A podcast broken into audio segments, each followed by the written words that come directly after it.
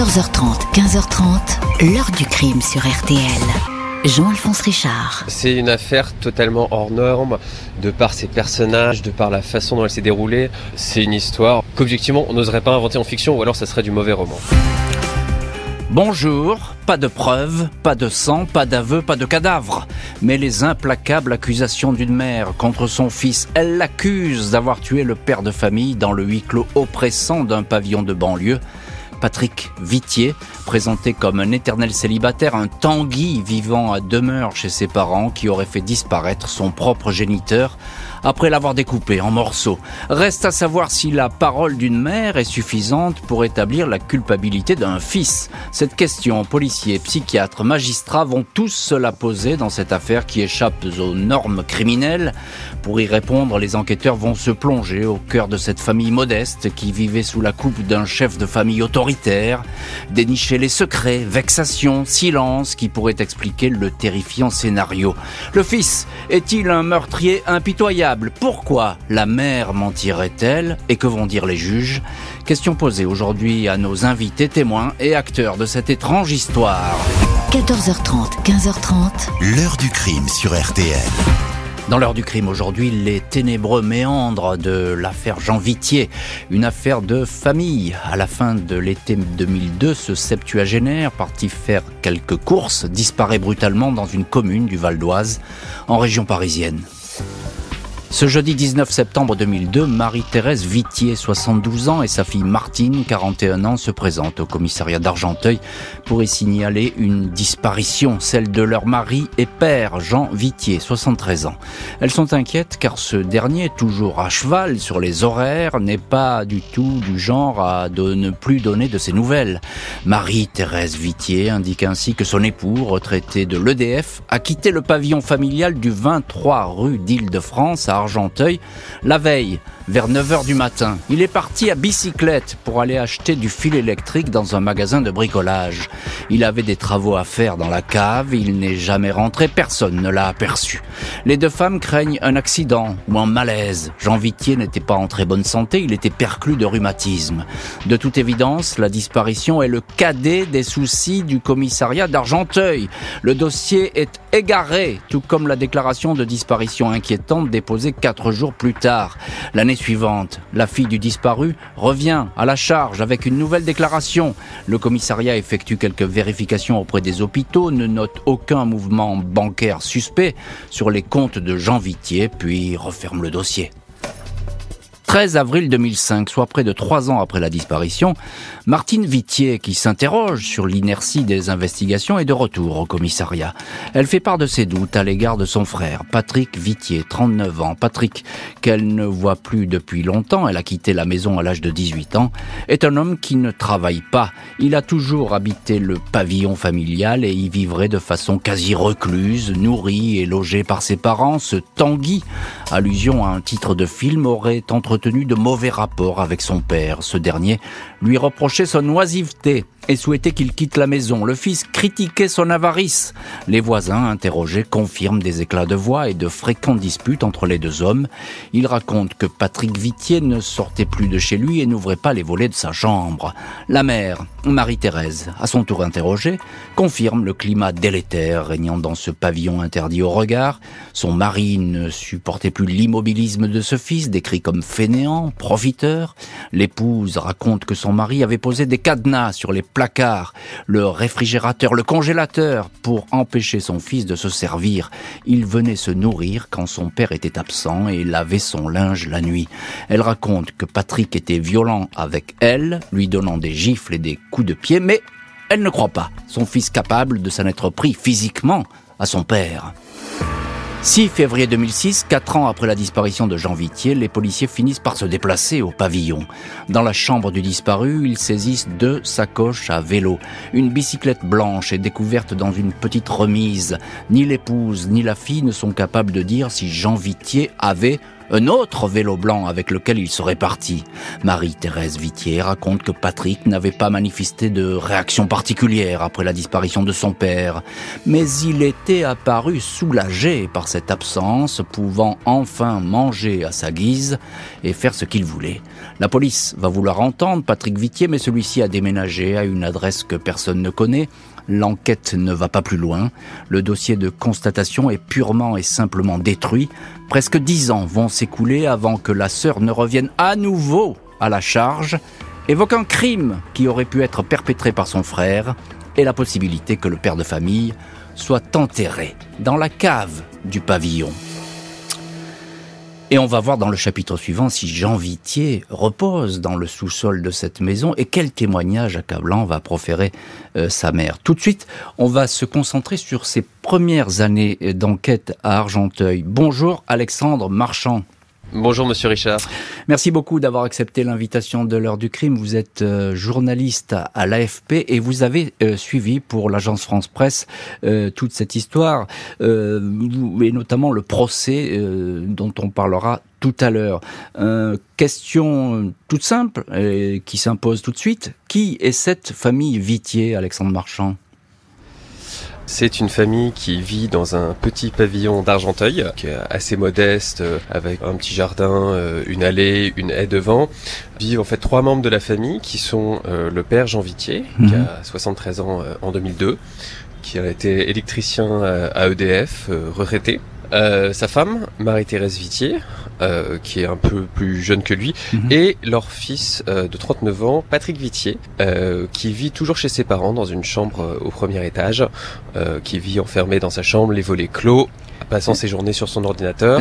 Pas de travail officiel depuis 1989. Donc, ça, au moment des faits en 2002, ça fait donc 13 mhm. ans euh, que Patrick Vitier en fait est à la maison euh, chez ses parents à ne pas travailler. À, ne pas travailler, effectivement, il n'a pas d'emploi, Patrick Vitier. Et alors vous, vous décrivez cette famille, c'est une vie à huis clos, on peut le dire, dans une ambiance pour le moins tendue.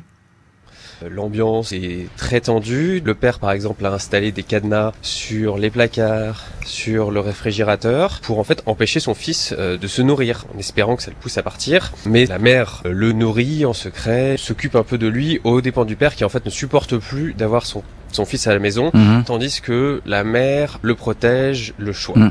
Alors, euh, euh, bonjour maître Ariane Lachenot. Bonjour. Merci beaucoup d'avoir accepté l'invitation de l'heure du crime et d'être aujourd'hui dans le studio de l'heure du crime. Vous êtes l'avocate de Patrick Vitier et vous avez suivi cette affaire effectivement depuis euh, plusieurs mois, peut-être plusieurs années même, vous nous direz tout à l'heure, euh, votre accession jusqu'à ce procès qui va, se profiler dans cette affaire. Alors il y a un personnage central qui apparaît, c'est le disparu, Jean Vitier. Euh, tout d'abord parce que c'est lui qu'on recherche effectivement et qu'on ne ne sait pas où est passé cet homme. Et puis ça a l'air d'être une figure autoritaire, Jean Vitier. C'est pas n'importe qui dans cette famille, il est l'élément central. Alors Jean Vitier, c'est le chef de famille, hein, c'est le, seul qui travaille. Euh, Madame Marie-Thérèse Vitier n'a jamais travaillé, euh, a toujours été femme au foyer, et effectivement c'est le chef de famille qui euh, considère que tout le monde doit travailler et mhm. donc euh, ne supporte pas du tout la boissivité de son fils. Alors il le supporte pas, mais ça va très loin parce qu'il y a cette histoire de cadenas sur les euh, sur les placards. Euh, il lui interdit quasiment de manger. On est dans un, huis clos où on a l'impression que c'est terrifiant ce qui se passe dans, ce pavillon. Alors c'est très surprenant parce qu'effectivement il aurait pu tout simplement le mettre à la porte, hein, comme peut-être beaucoup de gens auraient fait. mais en fait, je, Monsieur Vitier vit dans sa chambre et sur ses ordinateurs toute la journée et effectivement n'a pas accès à la nourriture parce que son père estime que bah, s'il veut manger, il a qu'à travailler comme tout le monde et donc il a posé effectivement des cadenas sur le congélateur, le frigidaire, y compris sur le téléphone parce qu'en plus il a cette réputation, euh, Monsieur Vitier père, d'être extrêmement radin et donc le téléphone il est pingre. C'est un pingre. Euh, alors oui, effectivement, mais en tout cas, euh, est-ce que c'est parce qu'un pingre qu'on quelqu'un est pingre qu'on va le tuer? Ça, c'est une question qui va se poser. alors vous êtes, je dit, hein, vous êtes l'avocate de Patrick Vitier. Quelle est sa trajectoire à cet homme? On dit, on ne travaille pas, mais il a un petit peu travaillé à une époque. Alors euh, oui, Patrick Vitier a travaillé quelques années. Si on met bout à bout tous les emplois qu'il a pu faire, ça fait à peu près cinq années où il a travaillé, euh, notamment à la mairie d'Argenteuil au service euh, informatique, puisque c'est un passionné d'informatique. Mais c'est vrai qu'il n'a pas beaucoup travaillé dans sa vie. C'est un geek, c'est ça hein? Il a, Tout à fait, il a ce côté-là. Il a toujours la, la, tête dans son ordinateur.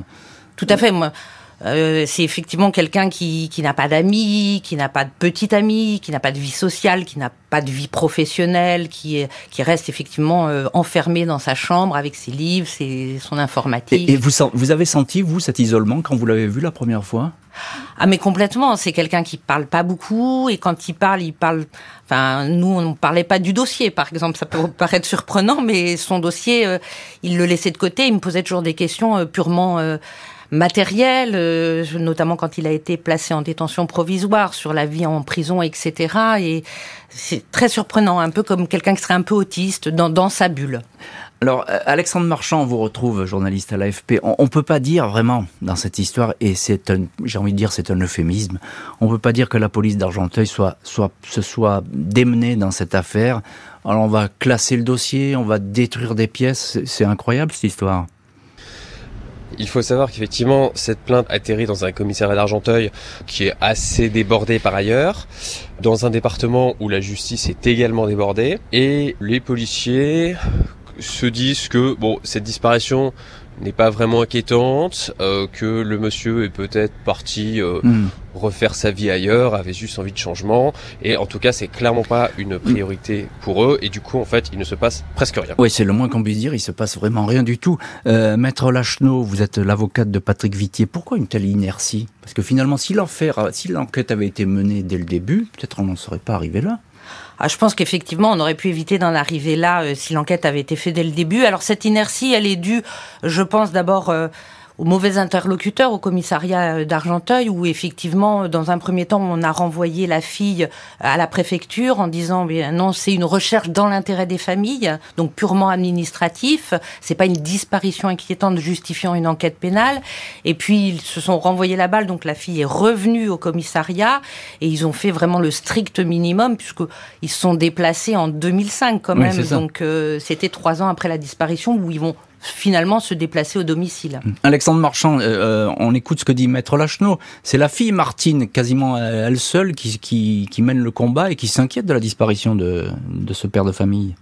Alors oui, Martine Vitier est la seule à vraiment s'inquiéter de ce qui est devenu de son père. C'est-à-dire que son frère et sa mère ne font pas vraiment des démarches outre mesure pour savoir ce qu'il est advenu de Jean Vitier. Et donc du coup, pendant 20 ans, c'est la fille de Jean Vitier qui va porter toute mhm. la disparition en fait sur ses épaules et va remuer ciel et terre en écrivant au préfet, au procureur, au directeur de la police, à tout ce que vous voulez, pour essayer en fait de savoir la vérité sur ce qu'il est devenu de son père. Le fils de la famille, que son père traitait d'incapable, va se retrouver bien des années après la disparition au cœur d'une enquête qui a enfin, mais sans doute trop tard, démarré. 23 septembre 2015, Patrick Vitier est enfin entendu au sujet de la disparition de son père. La police l'a retrouvé. Il ne se cachait pas. Depuis une dizaine d'années, il vivait chez une femme qui l'héberge à Paris, une relation purement platonique. Cette femme prénommée Agnès indique que Patrick peut certes avoir des réactions bizarres, mais elle le décrit comme non violent et apeuré par les gens. Le fils Vitier dit qu'il n'a aucune idée de ce qu'il est advenu de son père, un homme taciturne et bourru, dit-il. Il, n'a plus de contact avec sa mère, douce et effacée selon lui. Il lui avait emprunté sa carte bancaire, elle a découvert des retraits trop importants et elle s'est fâchée. On le laisse repartir. Sept mois plus tard, la mère, désormais âgée de 85 ans, est à nouveau interrogée. Cette fois, elle finit par raconter un terrifiant scénario. Le 18 septembre 2002, suite à une énième dispute, Patrick est devenu fou furieux, dit-elle. Il a frappé son père à la tête avec un marteau. Jean Vitier était toujours vivant, alors il lui a placé la tête dans un seau d'eau pour le noyer. Il a descendu le corps à la cave, après avoir protégé le sol avec des sacs poubelles, il a découpé le malheureux avec une scie. Quand celle-ci s'est cassée, il a donné un peu d'argent à sa mère pour qu'elle aille en acheter une autre. Elle s'est exécutée. Marie-Thérèse Vitier dit n'avoir jamais rien dit car elle vit dans la crainte de son fils, la crainte de violence et de représailles. 15 avril 2016, Patrick Vitier est arrêté, mis en examen pour meurtre sur ascendant et écroué. Il nie les faits, il demande que sa mère, dont l'état de santé physique s'est dégradé, subisse une expertise psychiatrique. Ces tests ne décèlent ni délire, ni hallucination ou troubles bipolaires. Chez Marie-Thérèse Vitier, l'expert psy décrit une femme très volubile, loquace, cohérente, dépourvue de mythomanie ou de perversité. Pour les spécialistes, elle ne ment pas. Les policiers se déplacent jusqu'au pavillon d'Argenteuil équipé d'un géoradar afin de sonder les murs et le jardinier. Depuis huit ans, une autre famille occupe les lieux. Grâce au procédé Blue Star, des traces de sang sont détectées près de la porte de la salle à manger. Traces encore dans l'escalier qui mène à la cave. Ici sont exhumés trois éclats osseux et une dent humaine. Les enquêteurs pensent toucher au but, mais ils se trompent. Le sang et la dent appartiennent bien à une personne âgée, mais il s'agit d'un membre de la famille des nouveaux locataires qui s'était un jour grièvement blessé. Aucun indice pouvant être lié à la disparition de Jean Vitier n'est retrouvé. Marie-Thérèse Vitier est réentendue. Elle maintient ses accusations. Elle raconte que son mari parlait peu et ne s'est pas occupé de ses enfants. Lui et Patrick n'avaient plus aucun rapport. Patrick descendait en silence prendre ses repas quand son père dormait. La mère décrit son fils comme un garçon solitaire qui avait très peu d'amis. Elle l'aimait beaucoup. C'était même le préféré de ses deux enfants. Patrick Vitier continue à affirmer qu'il est étranger à l'élimination de son père. Il se dit sidéré par les propos de sa mère. Il reconnaît ne pas s'être préoccupé de la disparition de son père, un homme, dit-il, avec qui il avait des relations normales, sans beaucoup d'atomes crochus. Et voilà donc que Patrick Vitier reconnaît son indifférence vis-à-vis de la disparition, mais euh, cela pourtant fait-il de lui un meurtrier. Euh, Alexandre Marchand, journaliste à l'AFP, vous avez suivi toute cette affaire. Euh, Patrick Vitier est accusé donc par sa propre mère. Et vraiment, cette mère, euh, elle livre une version d'un crime qui fourmille de détails. Oui, alors en fait, vous avez trois enquêteurs très insistants, un peu, un peu menaçants, en disant, vous savez, vous allez devoir rendre l'argent de la retraite de Jean Vitier que vous touchez depuis 20 ans, etc. Vous pourrez plus rester en maison de retraite. En fait, les, policiers ont fait un, coup de bluff qui dit oh, on a des photos, on a des éléments compromettants, on veut pas vous les montrer, mais s'il faut les montrer, on va vous les montrer. Mhm. Et en fait, au bout d'une heure 22 euh, d'interrogatoire au deuxième jour, Marie-Thérèse Vitier en fait change totalement sa version. Mhm. Elle dit en fait mon fils a tué son père au cours de l'été 2002, lui a mis un coup de marteau sur la tête. Ensuite, il est allé dans la cuisine, il a rempli un seau d'eau, il est revenu avec le seau d'eau, il a plongé la tête de son père dans le seau d'eau pour le noyer et il est allé couper le corps de son père à la cave. Mhm. Corps dont ensuite il s'est débarrassé sur plus d'un mois en fait en me donnant des morceaux dans des sacs poubelles enrobés de linge et que je devais sortir sur le trottoir juste avant le passage des éboueurs. Ah, alors voilà une, histoire qui est très détaillée. Je veux dire, il y, a, un scénario qui ne fait pas l'ombre d'un doute. Maître Ariane Lacheneau, euh, avocate de Patrick Vitier, euh, elle dit, la maman Marie-Thérèse, qu'elle adore ce fils, c'est même son préféré, c'est son chouchou. Pourquoi est-ce qu'elle inventerait tout ça euh, sur son fils? Alors, est-ce qu'elle invente En fait, c'est ça la question, parce que euh, effectivement, il y a quand même 14 ans où elle va dire qu'il a disparu, qu'il est parti avec son vélo et qu'il n'est jamais revenu. Alors, est-ce que c'est 14 ans où elle ment ou est-ce que c'est 14 ans où elle dit la vérité? Euh, On n'a pas de réponse. Et effectivement, au bout d'un certain temps, mais dans quelles conditions aussi? Parce que ce qu'il faut savoir, euh, c'est que ce qu'elle dénoncera en 2016, en avril 2016. Euh, je rappelle que c'est après d'importantes pressions de la part des enquêteurs. C'est ce que disait un peu euh, Alexandre Marchand. Hein. Oui, parce qu'on a pu entendre euh, les enregistrements, hein, puisque son audition a été enregistrée. Et effectivement, ce sont des véritables pressions, c'est du bluff, c'est de toute façon, on sait que c'est ton fils qui a fait ça. si tu parles pas, donc les conséquences financières dues sur la pension hmm. de retraite de son mari, le risque de perdre sa fille qui est son seul soutien aujourd'hui aujourd'hui. Euh, donc effectivement, elle va donner cette version. Mais cette version, elle est accréditée par rien d'autre parce que par exemple, on, a un témoignage d'une personne qui travaillait euh, à l'EHPAD, qui était euh, sa confidente, à qui, soi-disant, elle aurait raconté mmh. l'histoire, et elle donne pas du tout la même version. Elle change de version. Ah oui. Il y a plusieurs versions. Voilà, donc si vous voulez... donc il y a un doute. Il y a un vrai doute, parce que ce qu'elle va toujours dire une fois qu'elle va dire ça, on parle d'aveux, alors je ne sais pas si c'est des aveux, mais ça a été présenté comme ça, ce ne sera pas confirmé par le, témoignage qui donnera une version très différente. Oui, donc, effectivement, ça fait planer euh, l'ombre d'un doute. En tout cas, il y a des questions qui peuvent se poser. Alexandre Marchand, euh, autre chose, il n'y a, a, pas de sang, il n'y a pas d'indice dans le pavillon, on a fait des recherches, ce géoradar, mais c'est vrai que bah, la police, elle arrive très très tard sur les lieux des années après.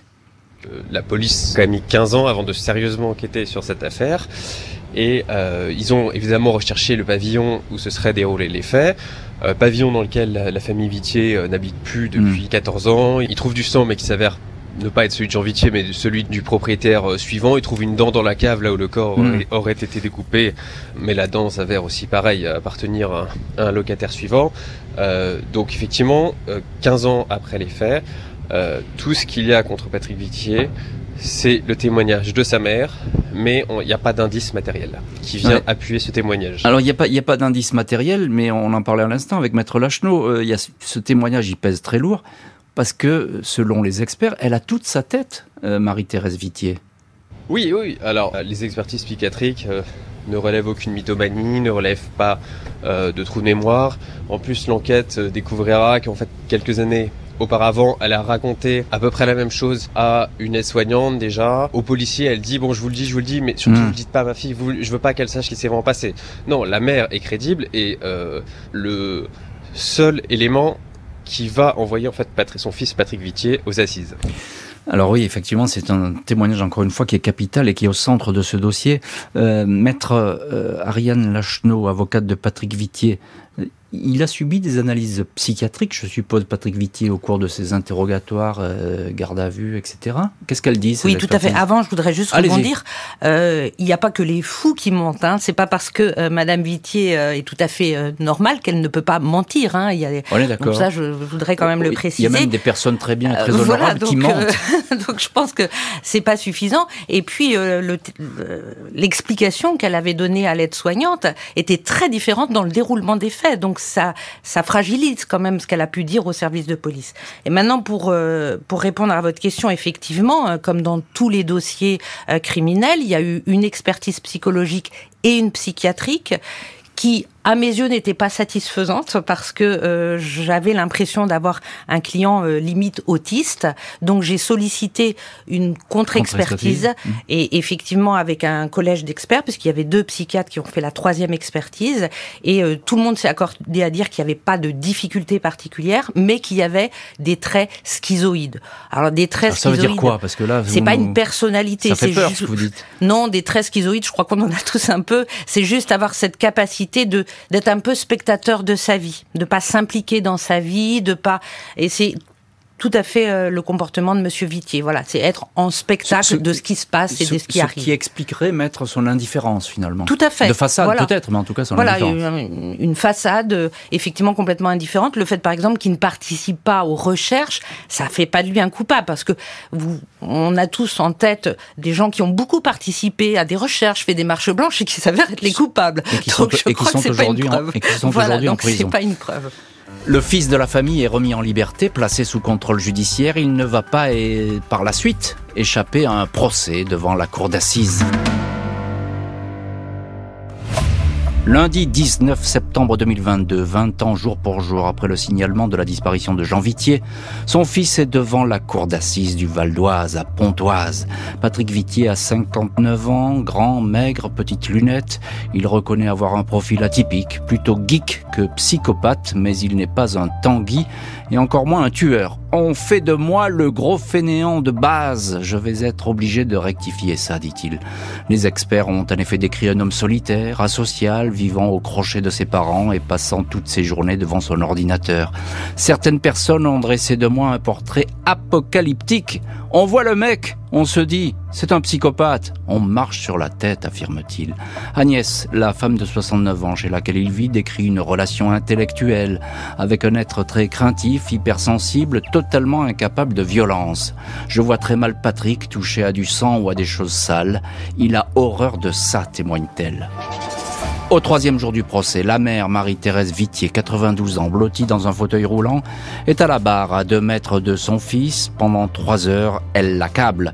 Elle donne le mobile du meurtre. Patrick savait très bien que si son mari m'envoyait dans un asile, il serait mis à la porte et se retrouverait SDF. La mère a gardé le silence car Patrick lui aurait dit un jour Si tu parles, je tue Émilie, la petite fille de la vieille dame. Vous croyez que ça fait du bien de dire ça, reprend la mère. Mon fils mérite perpète et même encore pire. Et on va voir dans le chapitre suivant de l'heure du crime si la parole de cette mère va l'emporter ou pas face aux jurés. Alexandre Marchand, journaliste à, à l'AFP, vous étiez à ce procès, vous avez suivi cette affaire. Elle ne désarme pas Marie-Thérèse Vitier, malgré son âge, malgré euh, sa santé. Elle se souvient de tout. Oui, alors effectivement, il faut imaginer la scène. C'est une petite dame ratatinée dans un fauteuil roulant et euh, elle va redécrire devant la cour d'assises la scène du crime telle qu'elle la raconte pendant trois heures à la barre, sans interruption. En fait, tout est ressorti à la surface et c'était un moment euh, extrêmement fort. Et puis c'est vrai que c'est une, une, mère qui décrit quand même une une scène qui est hmm. absolument terrible où en fait son fils tue son mari puis le découpe en morceaux, morceaux qu'elle se serait ensuite euh, chargée euh, de jeter à la poubelle. Elle dit euh, quand Jean était parti à la poubelle. Voilà. Ah ouais. non, c'était c'était un moment extrêmement extrêmement fort de l'audience et je pense un moment assez rare. de cour d'assises. Bah justement, encore un mot sur ce fameux cri qu'elle entend sa mère, parce que ça vous, elle l'a raconté à la barre. Dites-nous un mot là-dessus la mère, c'est vraiment le seul moment où elle a pleuré lors de son témoignage à la barre. Elle relate qu'elle a dû raconter à sa fille ce qui s'était passé. C'est le seul moment vraiment où la mère a, craqué, a pleuré et a dit euh, le cri que, ma fille a poussé quand je lui ai raconté que son mhm. frère avait tué son père, l'a frappé avec un marteau, l'avait noué dans un seau, l'avait découpé en morceaux. Ce cri que ma fille a poussé jusqu'à ma mort, j'oublierai pas. J'oublierai pas. Euh, Maître Ariane Lachenot, évidemment, vous êtes à ce procès, vous êtes l'avocate de Patrick Vitier. Euh, la mère et le fils, ils sont à peu près à deux mètres de distance. vraiment, on peut ils peuvent pas s'éviter. quelle est l'attitude de votre client à ce moment-là sur ce qu'il entend? Égal à lui-même, stoïque. Il écoute, il ne manifeste aucune émotion, y compris quand sa mère euh, évoque euh, le regret qu'il n'y ait plus la peine de mort, lorsque sa mère évoque le fait qu'elle euh, regrette de ne pas s'être fait avorter. Il n'y a pas de réaction de la part de mon client. C'est d'ailleurs, ça va lui être reproché. Cette absence de réaction va lui être reproché comme un, trait de culpabilité. Il bouge pas, il dit rien, il commente pas, il, il, baisse même pas les yeux. Non, mais c'est sa personnalité, mais on condamne pas quelqu'un sur une personnalité, donc. On est d'accord. Euh, on est, d'accord, évidemment, on condamne pas quelqu'un sur une personnalité. Quel est le, le climat qui règne sur ce procès? Alors c'est très pesant parce que c'est une famille qu'on pense qu'on ne peut pas comprendre. Vu de l'extérieur, c'est difficile à comprendre. Déjà, comprendre qu'un père puisse mettre des cadenas sur un frigo pour pas que son fils mange, ça paraît incompréhensible. Et puis, il y a beaucoup de choses qui n'ont pas pu être vérifiées hein, en raison de l'ancienneté euh, de cette affaire et, et, des choses qui ont été mises en avant par la mère qui, qui n'ont pas pu être vérifiées. Par exemple, on n'a retrouvé aucun des soi-disant outils, c'est-à-dire marteau et scie qui auraient servi. les, euh, bon, armes bah, du crime. Voilà, les armes du crime, elles n'ont pas été retrouvées. Euh, donc, euh, donc voilà, c'est plein d'incohérences dans ce dossier, plein de non-dits, plein de silences. Il y a eu des histoires de vélos, un vélo, deux vélos. on ne saura jamais combien il y avait de vélos, puisque Monsieur Vitier était censé être parti avec un vélo dans la première version donnée par la mère. Bon, vélo qui va pas être retrouvé, on va en retrouver qu'un seul on va pas réussir à savoir. Est-ce qu'on a fait des recherches pour savoir où il, aurait pu se passer euh, Jean Vitier? Alors justement, ce qui est regrettable, c'est qu'on est parti du principe que aucun corps n'avait été découvert.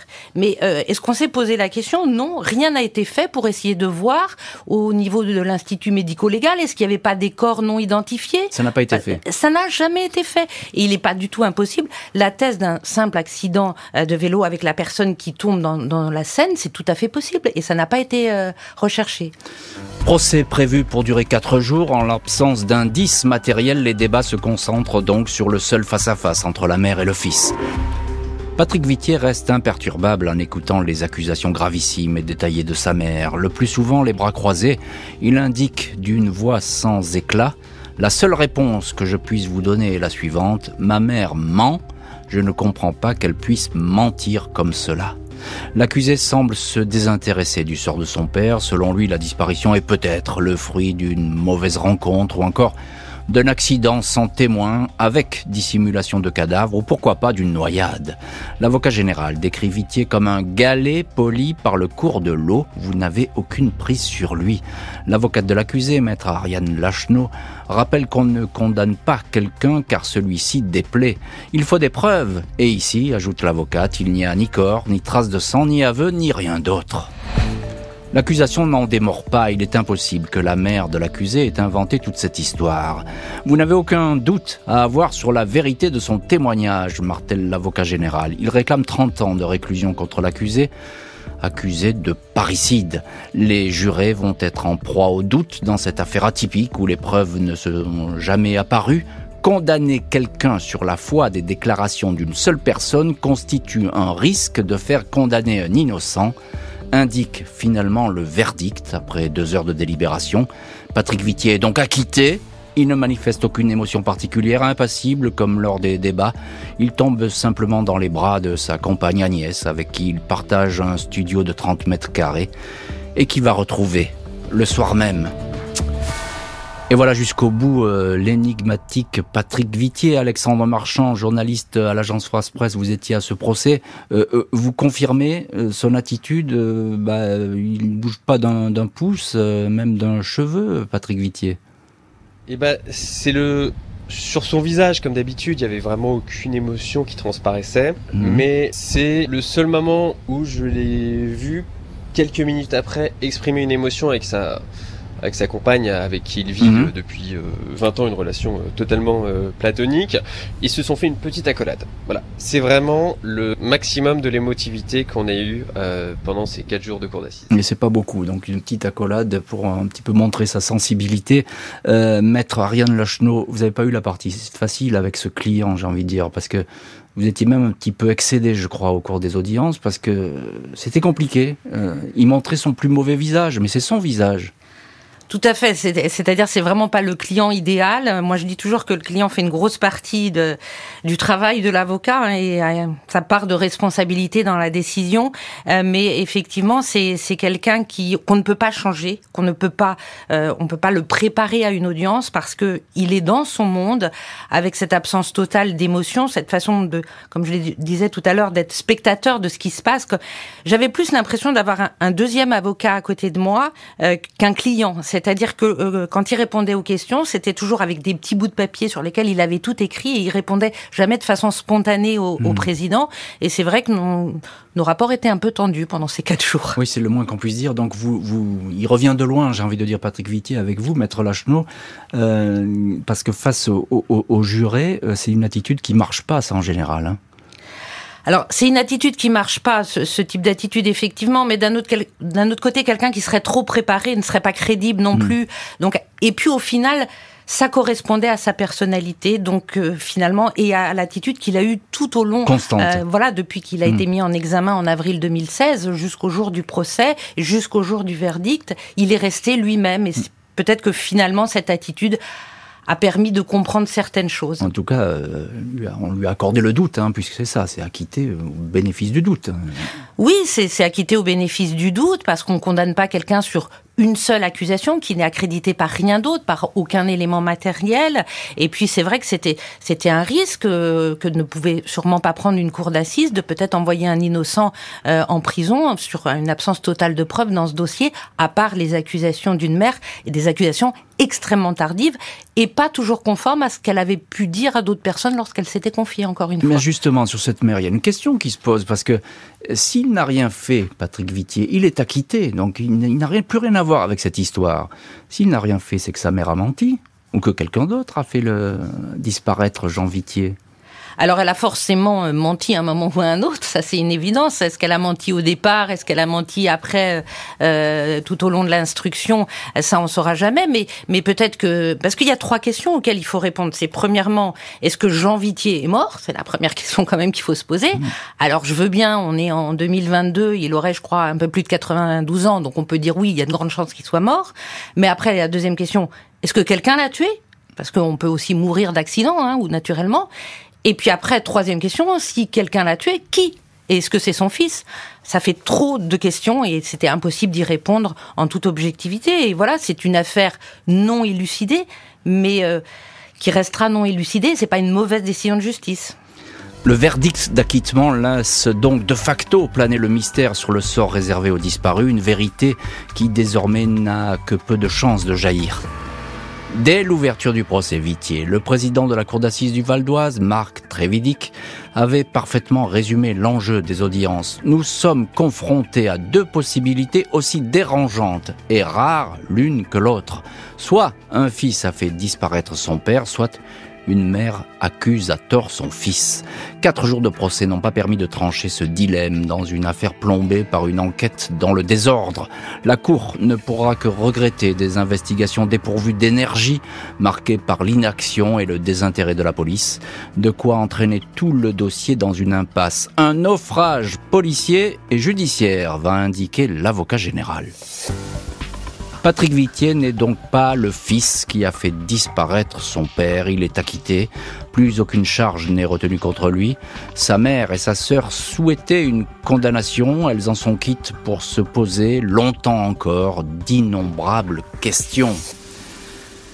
Et ces innombrables questions sur la disparition de Jean Vitier, nous nous les posons aujourd'hui euh, dans l'heure du crime avec euh, l'une de nos invités, maître Ariane Lacheneau, avocate de Patrick Vitier. Euh, maître Lacheneau, la mère et la fille sont restées sur leur certitude jusqu'au bout. À aucun moment elles n'ont douté ou elles ont dit on dit peut-être des bêtises ou alors la mère a toujours été certaine, la fille pas du tout. La fille avait eu une position à l'audience je suis là pour connaître la vérité. Elle n'était pas du tout dans un but forcément d'une condamnation, elle voulait connaître la vérité. Mais je crois que quelle qu'aurait été la décision hein, de condamnation ou d'acquittement, euh, ça aurait été une vérité judiciaire, mais pas forcément la vérité. Et c'est vrai que la fille avait cette honnêteté intellectuelle de dire voilà moi je suis pas là forcément pour que mon frère soit condamné je suis là pour essayer d'avoir la vérité savoir ce qui est arrivé à mon père mmh. et je trouvais euh, cette position tout à fait euh, honorable de sa part et elle avait justement ce recul que n'avait pas du tout sa mère. Parce que c'est elle, la fille, hein, qui au début, euh, j'allais dire mène l'enquête, mais non, en tout cas c'est elle qui secoue ah bah C'est elle qui hein. va tout faire pour que l'enquête puisse démarrer et démarrera euh, réellement finalement qu'en 2015, lorsqu'un juge d'instruction euh, va être saisi du dossier. Et elle va pointer son, son frère du doigt quand même. Hein. Oui, ça elle le fera beaucoup plus tôt, hein, elle le fera dès 2005. En fait, elle le fera à partir du moment où elle apprendra par sa mère que celle-ci était victime de violence de la part de son frère. Donc à ce moment là elle va commencer à se poser des questions en se disant, bah, s'il a été violent avec ma mère, l'a-t-il pas été également avec mon père? Ces violences, elles, sont, elles ont été établies dans le dossier? Les violences Alors là, encore une fois, euh, eh bien, une justice qui n'a rien fait puisque euh, la mère a été entendue, la fille a été entendue, mon client a été entendu également en 2005 sur ces faits de violence qu'il a contesté. Il y avait une fracture du bassin, il y avait un certificat des UMJ avec 30 jours d'ITT et euh, ce dossier n'a jamais été transmis au parquet de Pontoise pour qu'il y ait ou pas des suites.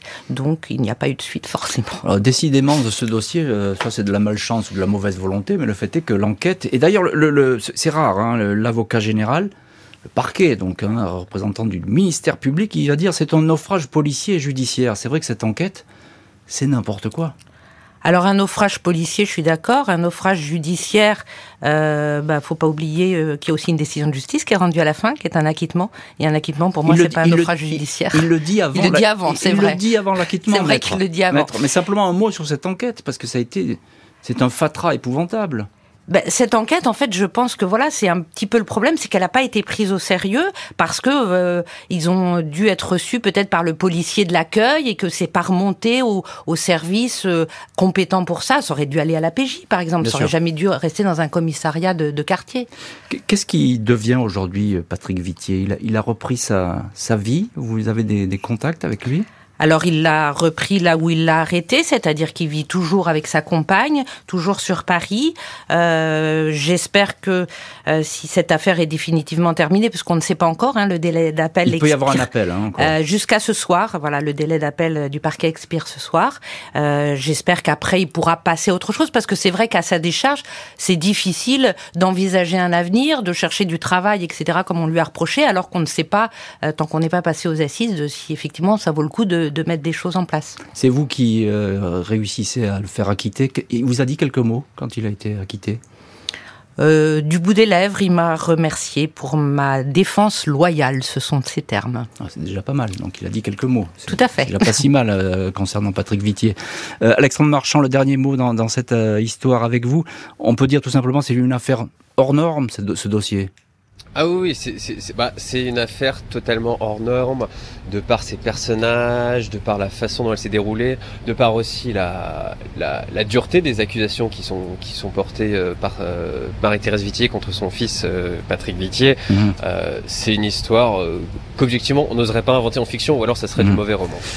Merci beaucoup Alexandre Marchand et maître Ariane Lachenot d'avoir été aujourd'hui les invités de l'heure du crime. Merci à l'équipe de l'émission, Justine Vignot, Marie Bossard à la préparation. Boris Pirédu était à la réalisation. L'heure du crime, présenté par Jean-Alphonse Richard sur RTL.